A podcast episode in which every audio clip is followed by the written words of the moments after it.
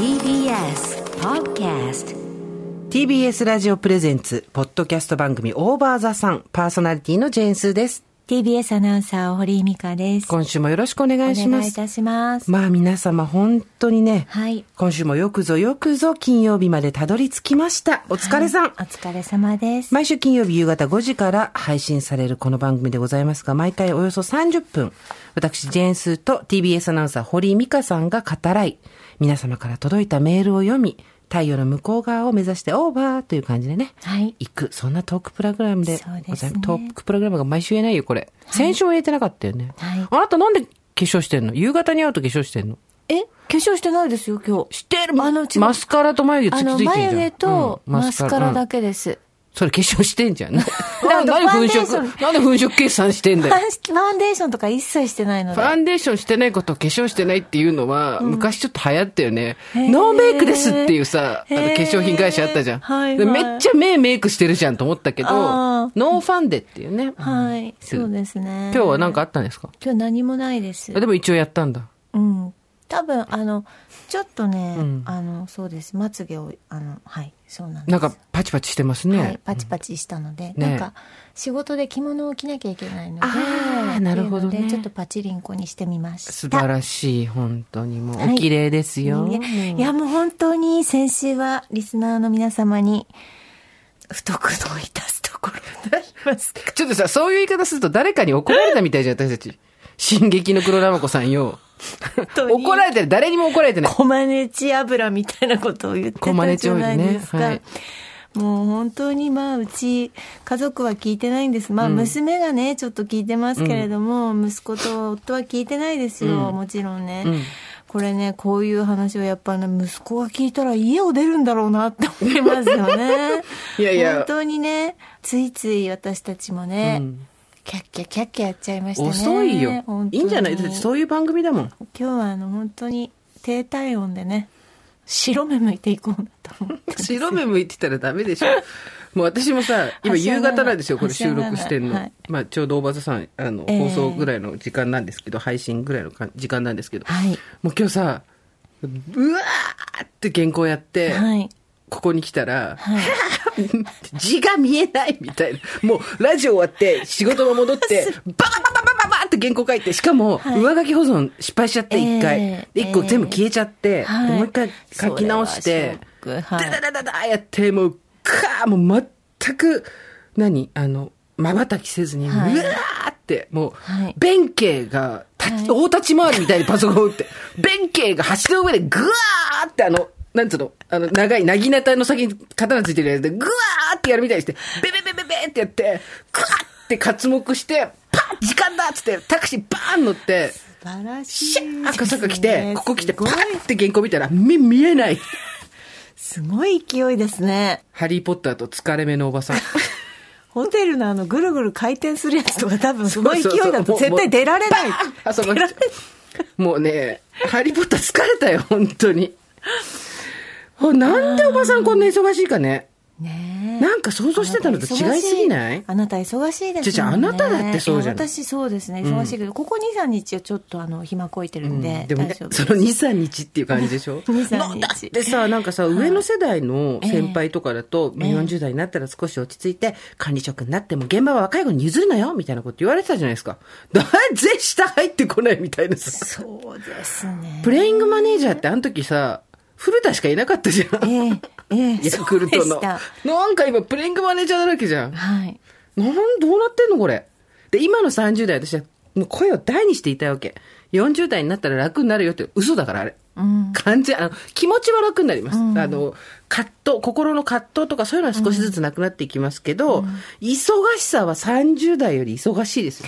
人によるけど、まあ人によるけどどう。そうですね。その人によるっていう言葉はでもこれ聞いてるやからは忙しくないよやっぱりね、うん多くは語れないですけれども、やっぱり 私もね、かあるぞ重いところあるですよね。う 重いところありますよね。まあ、働かない奴がいるって話ですよね、それうね。んっていうね、本当に。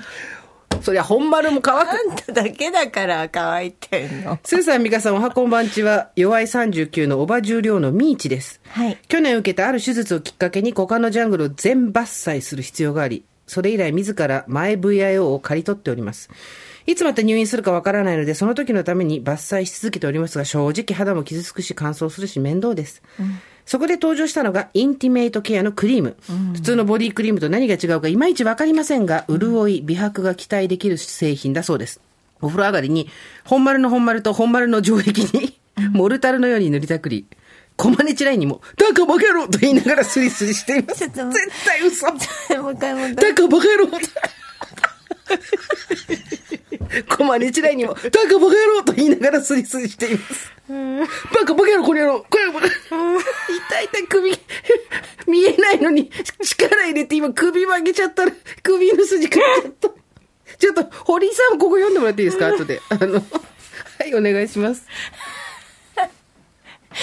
えー、コマネチラインにも。なんかバカ野郎違うわ。全然違うわ。なんかバカ野郎首、首を曲げてるだけで全然違う。なんかバカ野郎っていう感じ。もっと乾いた声でしょ。ねだからこれはバカ野郎これ。味、ラッキョバカ野郎え？何？なんつったの今？ラッキョさんに聞かれてみラました。ラッキョ、ララッキョさんにラッキョさんに怒ってんの見たことある？あとなんだろうね。堀井美香が考える。北湯車回しとけとかそういう。えちょっと。これやばい。ねえ、はい。本当に、あの、今までのところは全部使えない気がするんですよそんなことない。いけるいけるいけるいける。やっちゃおう。ああ、聞かれたくない私の心の内。ダンカンバカ野郎は、じゃなくてね。で、聞いて。スリスリしています。うん心なし本丸全体が柔らかくふっくらした感じはありますが、悲しいかなセクシーリビドーはまだ紛失されておりません。はいちなみに私の推しは月種目です。月種類です。月種、突然ここで推し、月種目月種類ってネズミとかそういうことでしょ。季節の変わり目どうかお二方ともご自愛くだえ、さいどういうこと？月、種類って書いてある月種目じゃない。類に似てる人が好きだってこと？じゃなくて、本当に。わかんない。類に、類、だカピバラみたいのが好きってことですか？だからもしかしたらホテルと一緒で、私の推しはエンジン類ですみたいな、類人猿類人猿はい。とかそういう感じで、はい哺乳類ですみたいな感じで、推しを類に例えてるのかもしれない。もう概念だよね、推しを類に例え始めたらす。ごいですね、本当に。本当に帝国ホテルでしたね。帝国ホテル来ましたね。まさか推しと同性ですよ。ねそうですね。金さえ払えば推しと同性ができるっていう。うん。ねえ。でもさ、帝国ほ、あのさ、大倉とか住んでる人いたじゃん。いた。そう、だけど、だ今までも。昔の女優さんとかいそうだたよ。よね。だし、多分住めるんだよね。うんあの、今も、うんもっと高いお金払えば。うんだけど、45万、35万で住んで、あとなんかいろいろつけるとご飯とか、いろいろつけると45万とか50万とかそれぐらいでいけるらしいんだけど、うん、ご飯もつくの？そうそうご飯つけたらいくらみたいなとか？なんかそうそう淀川さんとかも泊まってたよね、なんかどっかに。淀川さんは。あれでしょ、も大倉でしょ。ああ、そうなんだ。うん。うん。ホテルホテルだっけ？どっちだっけ？忘れちゃった。うんうん都市伝説の類ですけど、うんそうそう、だから、もう行けるわけです。まあ確かに金額は大きいけど、1ヶ月、清水の舞台から飛び降りるつもりで、うん。3年ぐらいかけて貯めたお金をですね、そこでドボンとやるのも手ですよね。うん多分ね、見えてくる世界変わってくると思うよ。いやそうだと思う1ヶ月帝国ホテルに住んだら。帝国ホテル35万って言ってたっけ？なんかニュースだとそれぐらいって言ってたよね。素泊まりだと35で。うんうんあ、でもね、ジムとか使えるんだ。プールとか。そうだよジムとかプールとか使えて35だっつって。うん。いやいや、すごい。あの一等地渋谷住めないからね、35万じゃ。うん何平米だって。で、何なんかその、お世話してくれる客室のなんか人もいるんでしょうバトラーさんみたいな人もいるのかねバトラーさんいて、ねえ。すごくない？で、間違えて、あの、ラウンジで1500円のコーヒー飲んで、ちょちょちょちょちょちょちょちょ、そんなするんだと思って。でもさ、例えば友達と待ち合わせる時もさ、じゃあラウンジで、なんつって。うんうん。じゃあね、つって上上がってってさ。うん、おしゃれ。おしゃれってかやってみたいよね。ねえ憧れだよね。ねえ今でもまあほ、なんかほら、若い人たちもなんかそうやって若い、あの、安いホテルを流して歩いてる人とかいるじゃないですか。まあ、あの、趣味でね、うんそういう人もいますよね。そうそうそう。だから、やっぱり時代がどんどんですね、うん。変わってきて、ん風の時代ですよ。北風。風来た。知ってる風の時代。ね、私この話したか全く覚えてないんだけど、した可能性高いんだよ、番前組で。知ってた知ってたグレートコンジャンクションでしょの話はしたじゃん。はいだけど、グレートコンジャンクションの後が風の時代になるって話はさ、風もき、風の時代もしてたよね。風になりたい。そう。で、そう、だから陣痛でしょ？そうそうそうそうそうそう。陣痛の年痛でしそう、ょ陣痛の年痛なわけじゃん。でも本当に、陣痛の年痛の貫通でしょ？だからさ、そこでしょ？貫通まで言うから怒られるし、完成するんでしょ？ねえ、黒生子。陣痛貫通、じゃ陣、違う。電通から陣痛へ、陣痛から年痛へ。年が通るってこと。そこで終わらしとこうよ。風さえも念で動かす年痛っていう、ね。そうそうそうそう。なんですけど、でまあ、風の時代ってね、何言ってるかっていうのはみんな調べてください。ここで時間取るとめんどくさいんで、はい風の時代で検索すればすぐ出てくるんですけど、で、私、何を言ってるか最初分かんなかったんですよ。あの、星占いそんなに詳しくないし、何の星座が何のハウスに入って、水亀の座の時代って言われても、あんまりよく分かってなかったんですけど、まあその風の時代っていうのが結局、あの、今までの、名誉とか地位とかお金とかそういうものを基準にしたヒエラルキーの価値観から、もっとフットワークが軽くなって、その横のつながりだったりとか、あと情報を共有するとか、えーとそういうことが、えー大事になってくる。はい。で、どんどん少しずつ変化が起きてきて、2023年ぐらいにまた変わりますみたいなさ、ことが書いて全然よくわかんなかったんですけど、なんか最近、さすがのこの鈍感な私も、おややっと思わざるを得ないというか、まあまあ、その、なんだ、まあ去年ですけど、それは実際には決まったのは、アメリカの副大統領が初めて女性になったりとか、あと、ついこの間で言ったらさ、私アンドロイドユーザーだからやってないけど、クラブハウスという SNS ができましたって、ええちょっと前話題になってたじゃん。ええあれだってさ、いい。横のつながりじゃん、それこそ。いい、いい。みたいなのがあって、それ渋い顔しないの。そんなことない運用に関しての不安があるからって渋い顔しないの。とかさ、その、なんていう、対等な関係になれるパートナーシップがこれからは重要になりますみたいなこと言ってたんだけど、はいはい。まあ実際対等かどうかは別としても、ん。対等に話しかけられる場ができたりとかさ、うん。今までだったら強固な線引きがあったところにあったりとか、あとさ、まあ、逆にいろいろと問題になってくるニュースとかを見てくると、あ、今まで自分たちが特権を持って好き放題やってきたっていうことに対して無自覚だった人が、今までと同じようなやり方をしてしまったために、すごく恥ずかしいことがバレちゃった。まあ、署名の何割が不正みたいなのあったじゃない。とか、だ誰がね、やったことかわかりませんけども、ん今まで多分こういうのってバレてこなかったんだろうな。うん。でも、時代が変わってこういうのが必ず、風の時代ってさ、風通しがいいから多分いろいろ漏れちゃうんだよね。うん。ざっくりしてあれだけど、で、いろんなものがこう見えてきて、あ、すごい怖いと思ったの。何が怖いって、今までそれこそ、我々も過去やってきましたよ。まあその、おためごかしだったりとか、なんだろう、心にもないことを言うみたいなことをやったりとか、あと、大して好きでもないものを好きって言ったりとか、すごく興味があるのに、失敗したくないとか不安があるとかっていうことで、そしらぬふりをしてきたみたいなのが、多分全部バレちゃうんだろうなと思って、嘘の好きは多分すぐバレるし、作為的なものも多分、なんか前よりすごいバレやすくなってると思わない、昔ってさ、もっと大きなメディアとかもそうだけどさ、力が大きい人のやりたい放題だったじゃん。今もそうよ。今もそうだけど、バレんの早くなったなと思ってさ。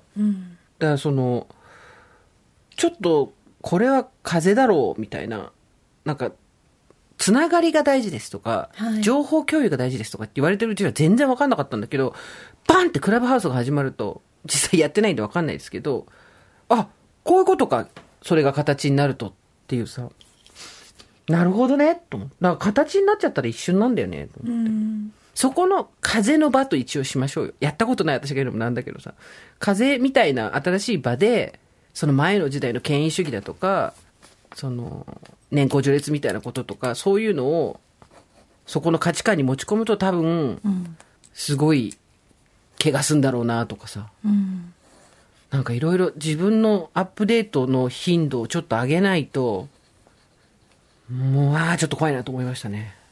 だからやっぱ、なんだろう、本当に好きなものにしか手出さないようにしようと思った。うん。前だったらそれやっといた方がいいなみたいなのもやったんだけど、すごいわかる。今本当に好きなものね。うんそうね。そうそう、仕事でさ、今後のキャリアを考えるとこれはやっといた方がいいとか、このこと自体には興味がないけど、この人に会えるから言っておこうとか、そういうのあったじゃん。うん。あったあった。で、まあ、年齢が年齢だからもういいよっていうのもあるんだけど、ちょっとでももうそういうのいらないなとは思った。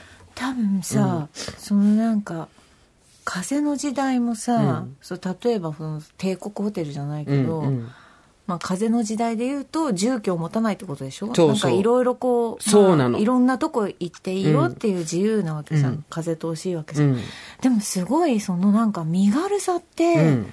いいことなんだけどあそんな身軽でなんていうの？そんなすぐできちゃっていいのかなって思ったりもする言いたいことはすごくわかりだ。から、うん本当にそれずっと好きだったんですかっていうものじゃないのに簡単に飛びついて簡単になんかグループになって、さもその ずっと好きだったみたいに話すっていう。わかります。わかります？じゃあそれは何かっていうと、その前の時代は土の時代だったんだって。うん。で、私たち正直この件について2回ぐらいしか話したことないから、ど素人が、ど素人の寝言なんだけど、その土の時代っていうのが、いわゆる所有うん。を求めたりとか、大量生産、大量消費とか、そういう価値観。さっき言ったうん。支配とかさ、うん。年功序列とかもそうだけど、うん。年功序列はちょっとわかんないですけど、で、そういう時代だったわけだけど。どっしり固定化されてねその階級もねで、でもさ、だからさっき言ったそれがそれなわけよ。その風の時代にもかかわらず、そこに土の価値観で入ってっちゃって、うんその人たちと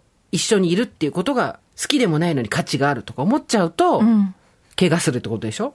うんそうねあと最初からやっぱり風の人とかは、うん。そう、そう、わかる。超わかる。右から左に流れていくだけじゃん、うん。戻ってこないじゃんだからなんか風の時代なんだけどわかんない私風も違う気がしているなんかね、風の、200年続くってから、ううちは死ぬまで風だよ、これ。考えておいいいよ。いや、でも、わかるわかる。あと何があんの？風と土と何があんの？ピザ。ピザの時代？ないよどういうこと？ないよねどんな時代だろうね。どういうこと？よく伸びるいや、あのね、知らないんです、正直。何にも。ほら、星座って。月はないの月は星座って3つぐらいで分かれるじゃん。風と水と土と。だ水の時代があるんじゃない？多分。水ね、だからその2021年は持つっていう所有することから知るっていうことを重視する時代に変わるっていうふうにフォーブスは書いてる。これフォーブスだから信用しよう。ねえ月の時代はないの？月はないよ。ねえ私月の時代にするわ自分はあ、本当？なんかなんか同じこと何回もやるの。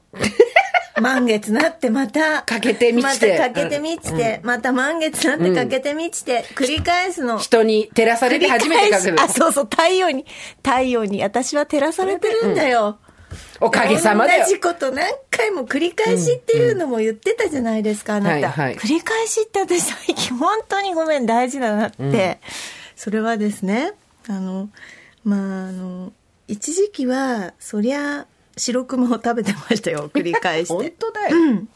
で今ちょっとあの夫も子供もちょっとね食事を一緒にこう手が離れたからね。手が離れて、そんなにこうちゃんと料理を作らなくてもみんなバイト帰りになんか食べてきたりみたいな。夫までバイトみたいな言い方すんのよ。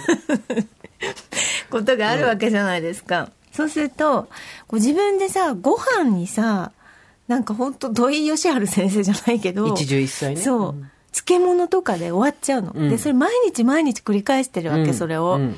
でも私昔田舎だったし、うん。農家周りが農家だったからその旬のものをさかぼちゃとかさつまいもとかってはいもらうとさ、もうずっとそれを食べ続けるの、わかめを取ってくるとわかめをずっと食べ続けるわけ、同じ料理をね、で毎日さつまいもの天ぷらさつまいもの煮つけってなんかそれは子供の頃にはさとんでもなくさつまらないことだったんだけど、はいはいなんか最近そうやって毎日同じものを、ありふれた日常を繰り返すって、すごい意味あるなって自分で思ってる。生活ってでもそういうことですよね。うん。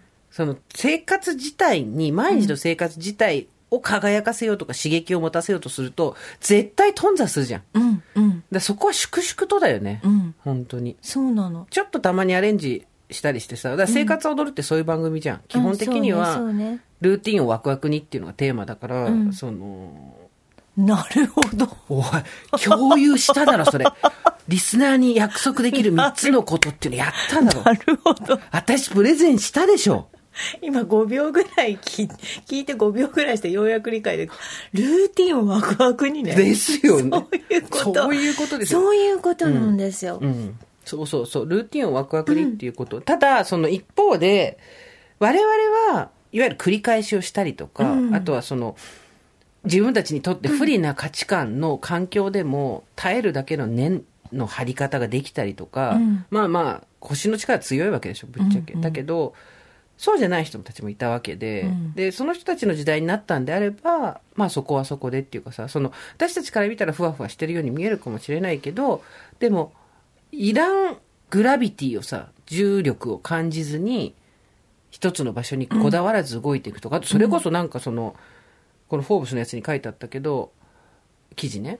絶対に予約が取れないようなレストランのものをテイクアウトで買えるとか、今までだったら無理だったことが、あとそれこそそのさっきの帝国ホテル泊まれるとかもそうだし、だから、やっぱ、権威で線引きされてた垣根はすごい取られてるのよ。それはすごい感じる。そねそれただ、ただ、それが、どう転ぶかは分かんない。それによって、価値が下がるところもあるだろうし、価値が上がるところもあるだろうし、あとは、怪我もするとか、事故も起きるってこともあるとは思うけど、今まで、権威でございっつって線引きしてたところが崩れていくことによって、まあ、風向きは変わってくるよね、本当に。でも私たちっていうかその何？今まで帝国ホテルに手が届かなかった人がうん上に行ったわけじゃないからね、そうだね向。こうがそうそう。寄っ降てきてくれた。りてきたっそていうだけの話で、いつまた時代が変わったら向こうが遠ざかっていくか分かんない話だからねう。景気が良くなったら遠ざかっていくよね。うんだって向こう景気が悪いからなんだもんね。本当に近寄ってきたとか本当になんかうんそこが一緒になったわけではなくって、うんうんでもそれで言ったらさ、ん。話途中ではしょっちゃったけどさ、まあ、今まだ言えないんですけど2月とか3月とかにお知らせできることがあるんですけど、はい。私も。でその時に2月中旬とか後半とかかな。優しい時代になったなと思ったの。そうさっき言った帝国ホテルが寄ってきたじゃん。そうね。あの時は、と、まあ、堀井さんに話してるんですけど、帝国ホテルの方からこっちに降りてきてくれるってことが私の人生にも起こって、これ。違うよそれはあなたがあなたがちゃんと上に行ったんでしょいや、違うと思う。いやそうですよさすがにそうじゃない。いやいやいやいやいやいやいやさすがにそれはないそうよ。ですよいや、優しい時代になったなと思って。いやいやいや他の人には行きませんからいや、わからん。あなたのところに来たんですよその前回でいう「M ステ」理論ですよ、はい。うちの娘がめっちゃ感動してましたよマジで？M ステ理論。がっついてるよね。あら、あた改めて家で聞き直して、私なんでこんながっついてんだろうと思ってゲラゲラ笑っちゃっ。ましたたよいやいや、でもそういうことですよね。んまあでも、なんだろう。本当に、本当に好きなのかとか、本当に興味があるのかとか、念のためやっとこうみたいなことじゃない感じにはなってきてるのはすごいする。だから、それこそ、さっき言ったその、帝国ホテルの話で言ったら、帝国ホテルが35万で泊まれるようになったから、経験として行ってみようって私なんか思っちゃうかもしれないけど、多分本当に好きじゃなかったら行かない方がいいんだよね。そうですこれ。ねそうですね。うん。うんそれ行ったことが本当に好きじゃない限り、なんだ、行ったことがアドバンテージになるみたいな価値観はもうちょっと多分ん。古くて、うん。本当に好きな人が、だから本当に推しが帝国ホテルっていうトッピさんが行くべきなんですよ。クラウドファンディングやろうか番組で、トッピさんに1ヶ月住んでもらうと、すぐ集まるよ、多分。そこそこの人が聞いてるから、多分すぐ集まるよ。トッピさんから居住の自由をそれ奪うっていうも帝国ホテルとしてのあの評価じゃなくて推しとしての評価をしてもらわないと困るんで推しと同性、いや、推しと同性っつってさ。ホテルそのもの物質的な何かじゃなくて、あくまで推しについての感想をそうですね。述べていただくっていうね、んそう推しに抱かれた夜、一日目っつって。静寂。静寂。何もしてこなかった。30日続くんだよね。ね。そう、いやでもなんか、まあ先週ね、あんだけはっちゃけたんで、今週は真面目に話してますけど、はい。その時代、時代が変わ、その、だからその権威の壁が崩れるっていうところで果たして自分がどういう振る舞いをするのか、ポジショントークじゃなくて。そうだね、すごい進化が問われると思うの。だから、これ、また推しの話は今週しないって誓ってするんですけど、誓っといてするんですけど、ですごい思ったのは、私の推しは完全に風の人なの。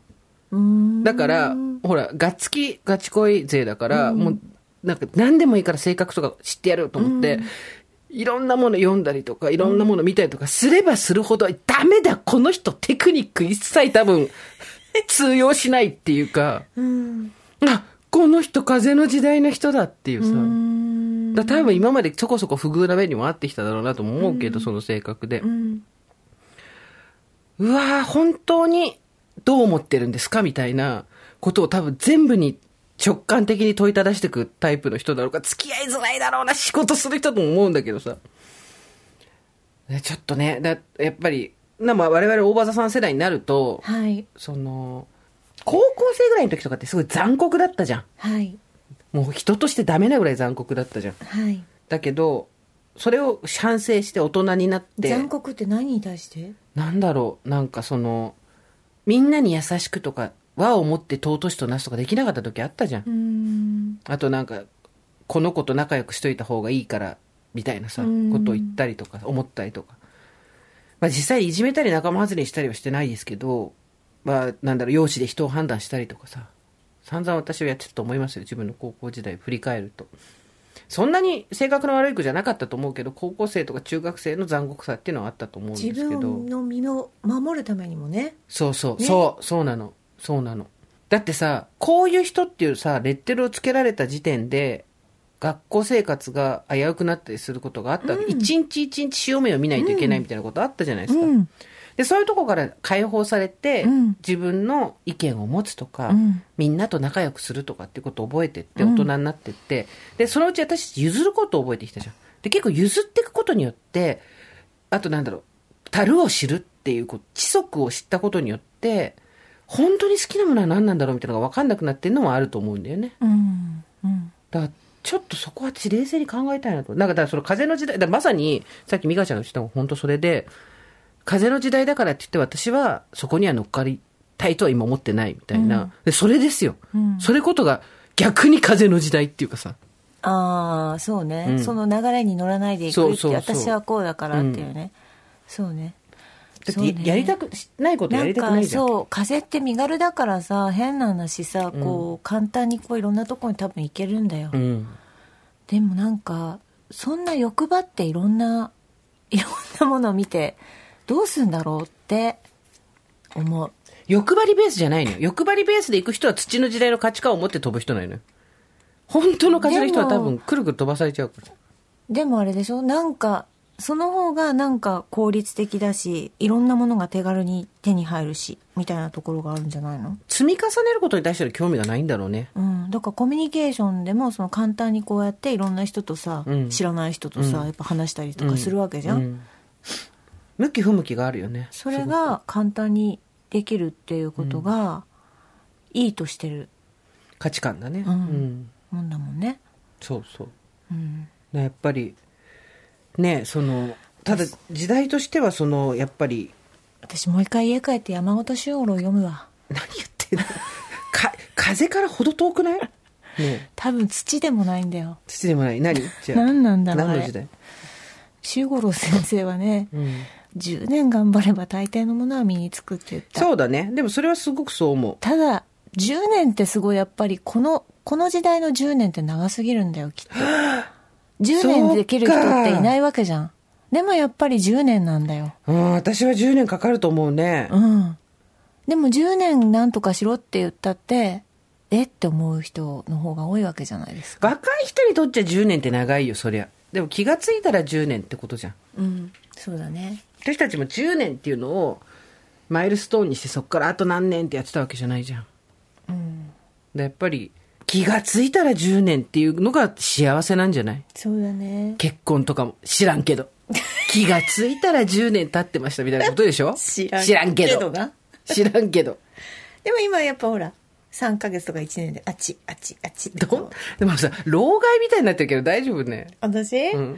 うん、だからちょっとまあそれそれはその風の時代に対しては、あの考えをそうですねまあすぐには乗らないってことね。風の時代にすぐには乗らない。うんうんまあ乗れないよね、うちらね。うん。さすがに。うん、すごい分かってる。なんか個人が大事なもの分かってる。いろんな人とコミュニケーション身軽に、その今ある何かにとらわれず自分の枠を外していくってこともすごい分かってる。うん大事なの、うんとってもよく分かってる。うん。分かってるよ。だけど、だけど、でもでもでも それもう言ってる人いないから。でも。え、でも、でもでもでもでも言っちゃったら、そんなの関係ねえになっちゃうじゃん。そうそう。今言いそうだったけど、ねうんそんなの関係ねえ。いや、だから、まあ風の時代もあるんだろうな。うん。うん。っていうところですよ。そこは、あれですか？何？堀井としては月の時代。そうですね。うんじゃあ私は、あの、存在しない月の時代。月の時代ね。なんだよ、それっていう。いいんですよね。うーん。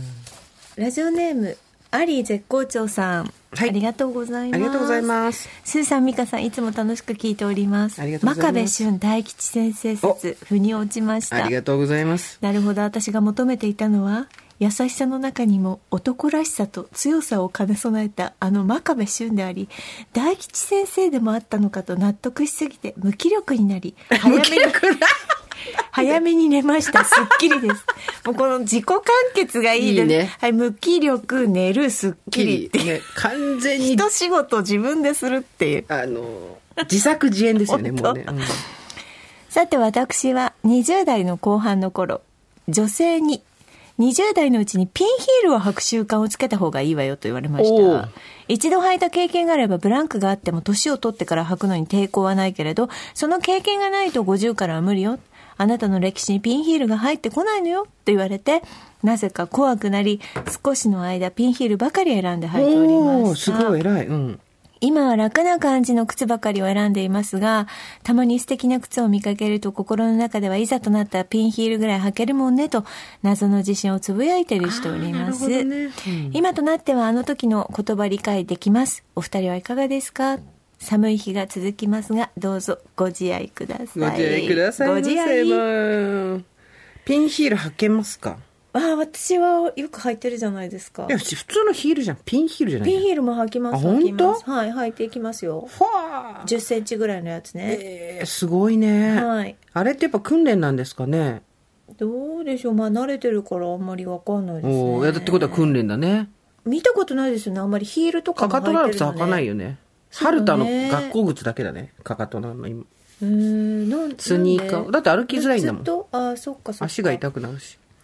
とにかく私は楽なんですよ。すべての価値観の中、一番優先されるのはめんどくさいです。うんめんどくさいが一番強いので、うんえー体を締め付ける服は嫌い、うん化粧もしない、うん髪の毛も縛れるか、切って短いか、うんえー靴もベタ靴。うんまあ、もちろんヒール履かなきゃいけない時もありますけど、まあパンプスとかちょっとヒール持ってますけどね。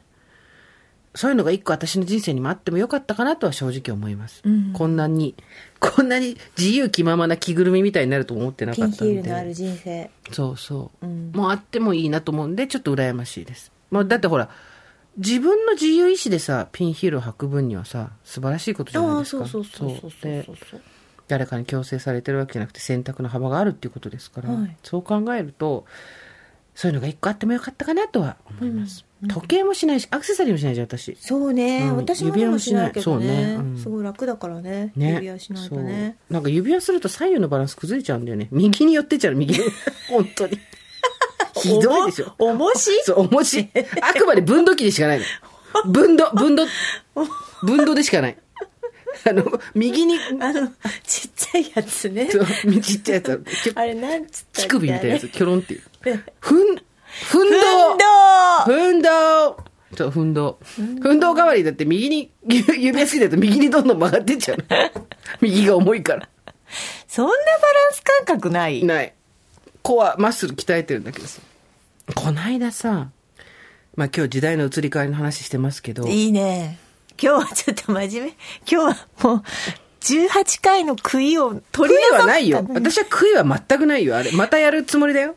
私は、うん悔いはなかったけど、ああ、ちょっと私たちってなんでブレーキ効かないんだろうなって思っちゃった。そうねうんはい。まださ本当ごめんなさい、耳垢で悶絶して。本当に。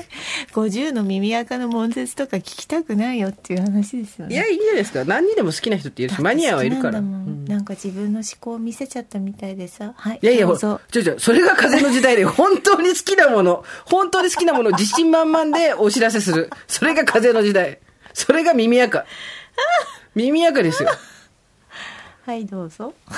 で、この間、自分家の本棚と仕事場の本棚整理してたわけ。うん。ちょっとパンパンになってきちゃったから、はいで、まあ、懐かしいのが出てくるわけじゃないですか。であって出てきたのが、はい30代の頭ぐらいに読んでた、いわゆる恋愛本だって、海外からの恋愛本だったり、へーあとなんだろう、パートナーとどういうふうに暮らしていくか、生活していくかみたいな。まあ、人付き合い指南書みたいなのが出てきたわけですよ。で、当時は名著って言われてて、うん。これを全民読んだ方がいいみたいになっててさ。うん。で、まあ、レビューも良かったりとか。で、私まで、なるほどね、そっか、そっか、つって、できてないわ、私って思って、すごい反省して参考にした記憶があったわけ。うんうんで懐かしいなと思って読んだらさ、はぁと思って、えー何何何何？いや、結局、んその人カウンセラーであり心理学者みたいな肩書きの人が書いてんのよ、海外の。だからまあちょっと信用しちゃったんだけど、カウンセリングにしろ心理学にしろ結局時代背景とは切っても切れないわけですよ。んだから、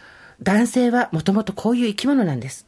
こういう時はこうやっておいてあげて、みたいなのが書かれてるんだけど、うわうわうわうわ、これ、で、それができない自分を責めてたんだけど、これ単純に、その性役割みたいなものを押し付けた上での、その期待値を裏切られないように、裏切らないように振る舞い、答えてあげましょうっていう指南書でしかなかったのよ。でも、なんていうの、あの時の名著が今読んでみたら、はい。あの時の名著が違うっていうのありますよね。ありますよね。私は中学校の時の、うんやっぱその思春期でちょっと悩んでた時期に、なんか、あの、学校推薦図書みたいな、読書感想文を書く本って何冊か用意されるじゃないですか。その一冊が、うん。嫌いな人ほど好きになろうっていう本だったんですよ。はい。結構私それ衝撃受けて、でなんかこう、ほら、無視されたりとか、うん。普通にある、うん。その世界だったから、残酷さね。そうそうそう、ね。うん。だから無視された人とか嫌いにななられてる人ほど、嫌いな人ほど好きになればいいんだと思って、うん嫌いな人にもどんどん話しかけて、うん好きになろうっていうのを、うんもう何十年にもわたってやってきてるんですね。はいで、それは私、未だに気がつくことなく、やっぱりもうずっと未だに、うんあ、この人なんか私に敵対心あるなっていう人にはもうどんどん自分から会えていくんですよ。はい、はい。でもなんか、それって13歳の時に植え付けられた考えだったんですけど、してそれ今合ってんのかなってすごい思ってる。学校推薦図書っていうお墨付きでな、言われちゃったけど嫌いな人はほっといていいかもしれないよね。ねえ。そう。そう、だから結局さ、なんつうの、その、いい人たれっていうことじゃん。そっちもこっちも。そういい人であれって言うけど、そのいい人ってなんやねんっていう話なのよ。それでいい人であることにすごい注力してたんだよね。うんうんうん。わかるわかる。超わかる。何このいらぬカロリー なんで私そんなさ、なんか、理不尽に嫌われたりとかしてる人にどんどん言ってたんだろうと思って。ね。いい人って何よって話ですよ。そうね。都合のいい人なのか、怒らない人とか。でもさ、ありえないじゃん、そんな。うん。例えばさ、なんかこう、バーって歩いてたらさ、車がさ、横通って水玉でビシャーってビャーってなった時に、ありがとうとはならないじゃん。はっと気づかせてくれてありがとうみたいな。でもそこでありがとうって言え的なさ、価値観って我々が子供の頃あったですよ。道徳とかそういうのも含めて。で、その恋愛しない人とかもそうなわけ。彼なら絶対に間違った後、自分でその間違いを正せる。彼なら必ず自分で正しいところに戻ってこれると、信じてあげるのがパートナーの役目です。みたいな感じで。いや、子育てとかだったらあるかもしれないけど、明らかに例えばなんていうの？あ、ツナ缶っつって、俺オイルないのが好きなんだよなと思ってオイルのあるやつ手に取った人にさ、大丈夫。彼は絶対に自分でオイルなしのツナ缶を手に入れることができるはず。言うかって話じゃん。で、どういうことかっていうと結局そこでプライドを傷つけんなって話なわけじゃないですか。そうね。だけどさ、いやそれがいい人なのかねって話ですよ。いい人ってね、やっぱりね、自分の保身の水位がすごい低い。私ねあの本当ごめんなさい。自分の息子の話するけどうちの息子ねいい人なの。おー。なんつうの？争うこととか嫌な子なの、うん。それはそういう環境の中で多分そ幸せな中で育ってきちゃったし、うんうん。あいつより抜きんでようとか、はいはい。俺のいや俺は間違えてないとかそういう気持ちがないわけ、うんうん。なんか争ったりまあ幸せなことだよねそうそう、だから多分そうやって育ってきちゃったからね、そうするとさ絶対私がこう責めてさ普通言い返したりとか、うんうん。自分の言い訳したりとかするじゃん。それ一切しないんだよね。あ、親子喧嘩とかになった時のことね。そうそうそうそう、ん。でそれは私に対して諦めてるかもしれないけどでも多分この子仕事をしても、多分あそれ違うと思うとかそれは俺の方が合ってるっていう時に関しても多分なんかその自分をこう大きく見せたりとか、うん。自分の間違いをなんかこう蓋したりとか、うん。隠したりとか、取り繕ったりとか多分しないんだなと思って、で、うん。下手したらなんかこうマイナスっていうかさ損しちゃうんだなって思うんだけど、多分そういう人って私会社の中でもやっぱり絶対自分を守ろうとしてなんかすごい言ってくる人となんか実はこっちが悪いのにいやいやあの僕がっていう人といるんだよ。僕が責任取るから大丈夫っていう人と、ぱねいい人ってね自分のね保身っていうところは本当にねそう。うん。水位が低い。一番最初に話してたさ、100やってる仕事に対して2とか3しかやってない人が、ここって言ってくるっていうのって、それ保身のここじゃん。うんね。やってるよって、仕事やってるよやってないように見えるかもしれないけど、見てるよっていうさ、ポーズでしかないわけじゃん。これそこをやらない。でもそういう人が損をしない時代が風の時代になってほしいよね。うーんそうだねてかさ、悪い人っていっぱいいるじゃん。うん本当に残念だけど。うんだから、そういう人になすりつけてきたりとかさ、そういう人を利用したりとかさ、いるわけですよ。んだからやっぱ、そこがちょっと心配だけどね。うんかといって、ガード高く上げろってさ、言うても、ねえ、うんいい人はそうはいかないしさ。ね。えいい人ってでも多分自分はこことか自分に自信があったりとかなそんかち。ゃんと信うん揺るぎない信念みたいなのちゃんとあるんだろうね、俺はこれでいい。別にどう思われようといいとかさ、私たちから見たら、ヒヤヒヤするけど、うん。当人は、そんなことどうでもいいのかもしれない。そうそうそう、なんだよね。それぐらいの強さが欲しいけどね、自分も。あたふたするしね。するよ。でもやっぱりその、こう思われてるんじゃないかなとかさうん、なんか、いい人であることうんへの脅迫観念というか、うんはずっと確かにあったけど、うんうんそろそろギブアップしてもいいかなとは思ってる。まあそこが年の子なのか。それでさ、私実際それ聞いてないから、ちょっと今あやふやな話で申し訳ないんだけど、ファイト・ジェーンあったじゃん ?BBC。あーはいはいで、あれで、はいそれ聞いてくれた人いるわけですよ。はいリスナーさんに英語ちゃんとわかる人もいるみたいで。えーで、聞いてたら、どっちかが、I don't want to be a better person って言ってたっつって何、私は別にいい人間にもうなりたくないって言ってたっていう発言があって、もっと今の私アメリカ発音だからあれだけど、I don't want to be a better person とかわかんないけど。っていうのがあったらしく、へえ素晴らしいそういうことですよ。そうだねもうみんなそうなんだよ。そうだねもうみんなね、いい人になんかなりたくないんですよ。そうだねてか、そこそこ、そうだねでちょっと話整理しますわ。失礼、失礼。本当にいい人います。そういう人たちはどう思われてもいいし、自分が芯がしっかりしてて強い。私たちから見ると、いい人だけど大丈夫かなと思っちゃうみたいな。そういう人はもうね、本当いい人なんですよ。生まれながらのいい人なんです。もう、なんていうの？生まれついての特権ですよ。その特権というか、まあ、才能ですよ。で、我々はそこになろうとして一生懸命嫌いな人に話しかけたりとか、んそうですねとか言うわけだけど、もう我々なんてもうダメ。うんもうガキだから。うんじゃあどうしたらいいの？ガキガキだから。鬼鬼。飢えた鬼。のガキだから。じゃあどうしたらいいの？ダメな人として生きていくんだよ。だからダメな人だからもう言っちゃうんだもんだからいい人じゃないからもうんうんもういい人はやめる。堀井さんはいい人やめた方がいいよ、そろそろ。ううんそうだねうん。私はちょっとそこは心配よ。うんうんちょっとね、見えないものへの滅死暴行みたいになってきてるからね。この年になると、我々のやることって。悩むなでも月の時代なんでしょ。なんかそれ違いますよねってうん。だって2ヶ月に1回は怒る人になるって言ってたじゃん、今年。それ違いますよねって言った後、ああなんかそれが私にまた10倍ぐらいになって戻ってくると思うと、あもう面倒くさって思っちゃうはいはいはいはいしはいはい。会社ってそうだよね。うんだったらなんかはい目は薄めで 目は薄め娘臭いものに蓋っだ。ていうねそんな時に生きてるっていう実感が持てるの本当ですよねラジオネームちべっこさん。みんなどうしてんだろう私もコロナ専門病棟で働く看護師です。あはいえー前の前の週に同じ境遇のリスナーさんのメッセージが読まれ、ああ、同志の方だと嬉しくなりました。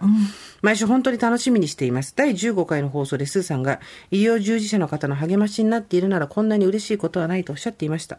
私の話にはちょいちょいスーさんが登場し、私があまりに面白い面白いというので聞いてみたと、生活は踊るを含めると6、7人は聞いてくれるようになった人がいます。ありがとうございまそうですうち数人は先輩含む看護師仲間で仕事帰りに聞くのにちょうどいいと言ってくれます。はいここにも励まされている看護師が何人もいますよと言いたくてメールしました。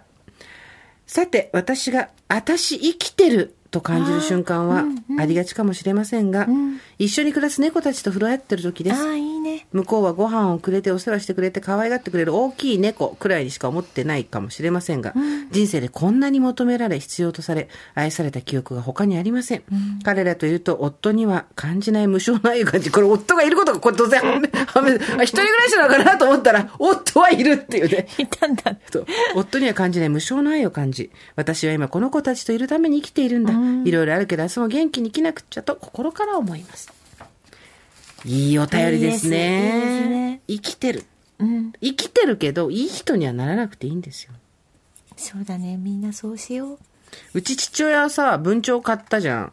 はい文鳥なんてさ、7、8年生きるからさ、はい父親の方が先に死んじゃったらどうすんだよと思ってたけど、へいーや、文鳥飼ってからやっぱ元気だね、全然。あそうよか毎日うちのピーコを見てくださいっつって、全く変わり映えのしない、そう、写真が来たりとか、もう大変なんだよ、手疲れちゃって、なんとかかんとかでとか、で、世話して、もう朝も本当もう、かごどうのこうのとか。